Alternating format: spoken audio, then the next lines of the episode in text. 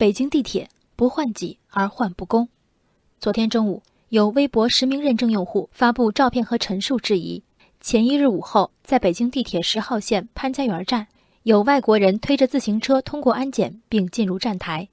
对此，北京地铁客服人员回应：当天安检人员让该乘客将自行车折叠后符合标准才通过安检，携带物品一般长度不超过一点八米，宽高不能超过零点五米。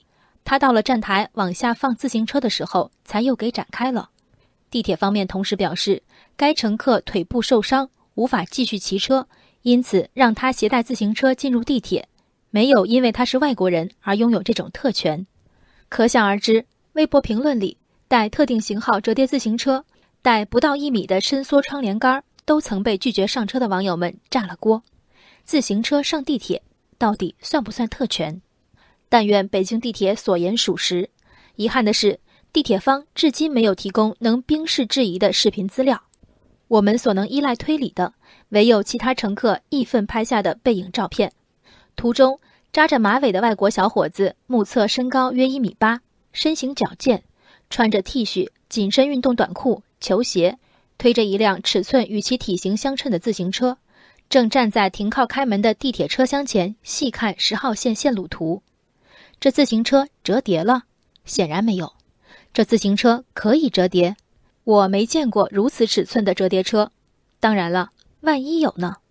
这位乘客腿部受伤了，如果有，想必是内伤了。假定地铁客服陈述全都为真，这个逻辑链条能合上吗？如果这辆能神奇缩骨的折叠车能符合一点八米乘以零点五米乘以零点五米的尺寸限制，为什么当它展现在我们面前，仍是庞然大物？仍是未折叠的形态。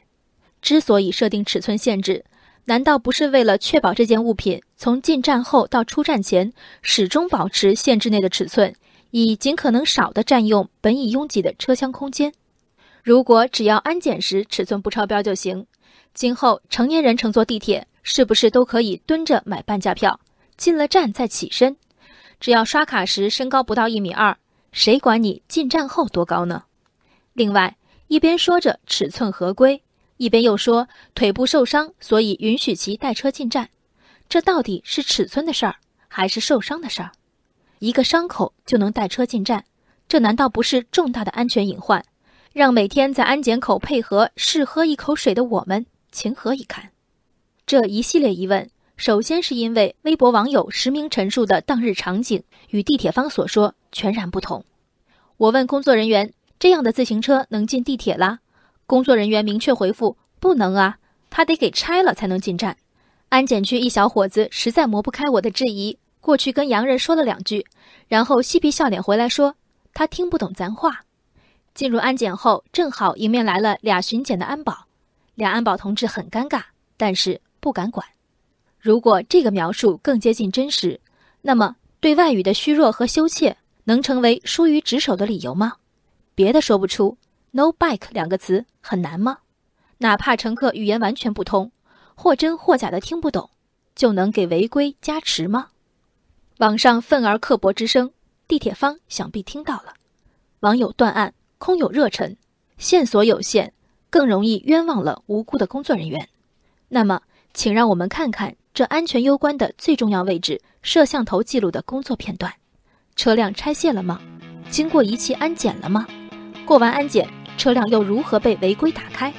谁决定了一个行动不便的乘客需要的帮助不是轮椅，而是一辆推行的大自行车？人生海海，见微知著。